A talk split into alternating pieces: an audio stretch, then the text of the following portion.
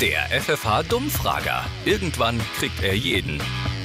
Entschuldigung, ich lasse mich nur ungern stören. Kennst du Eisblumen? Habe ich schon gehört. Was schätzt du, wie oft muss man die gießen?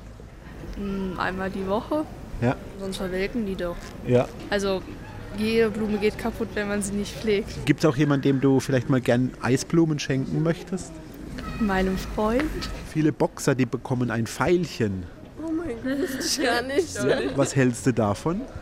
Ich finde das jetzt ein bisschen komisch. Es ist wirklich so, die freuen sich nicht so sehr über ein Pfeilchen. Ja, glaube schon. ne? Nicht. Können da nachvollziehen, oder? interessieren sich vielleicht nicht so für Blumen, also sind sie jetzt nicht so farbenfroh vielleicht. Find das, finden das langweilig, sind nicht so wie Frauen da.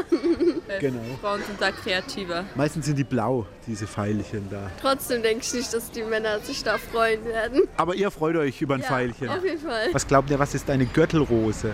Gürtelrose, so eine rote Rose, die wie ein Gürtel aussieht. Würdet ihr einem Mädchen eine Gürtelrose schenken? Zum Valentinstag.